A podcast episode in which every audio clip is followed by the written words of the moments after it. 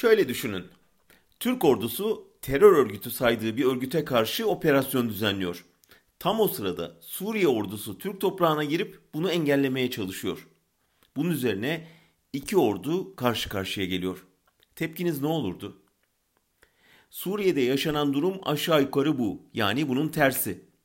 Türkiye Heyet Tahrir Şam'ı El Nusra'nın yenilenmiş hali olarak gördü ve 2018'de resmi gazetede yayınlanan bir kararla terör örgütü sayıp kara listeye aldı.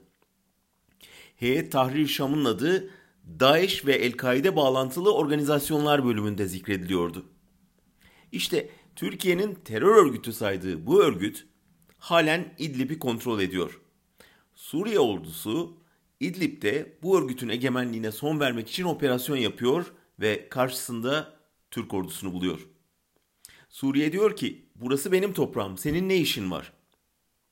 Rus Savunma Bakanlığı diyor ki anlaşma yapmıştık bir operasyon yapacağınız zaman haber verecektiniz. Yani Putin oraların patronu benim benden habersiz girerseniz böyle olur mesajı veriyor.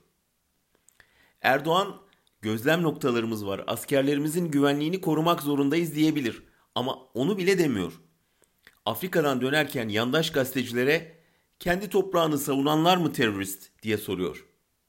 Tabi o gazetecilerin hiçbiri de evet resmi gazetede yayınladığınız karara göre öyle diyemiyor. Erdoğan Washington'dan sonra sığındığı Moskova'ya da güvenemeyeceğini görmenin hayal kırıklığı ve çaresizliği içinde. Aklı başında herkes ona bu bataklığa girmemesini, girerse çıkmasının çok zor olacağını söylemişti. Şimdi kendisiyle birlikte orduyu ve ülkeyi de o batağa sürüklüyor. Bu bataklık onun iktidarını dibe çekebilir.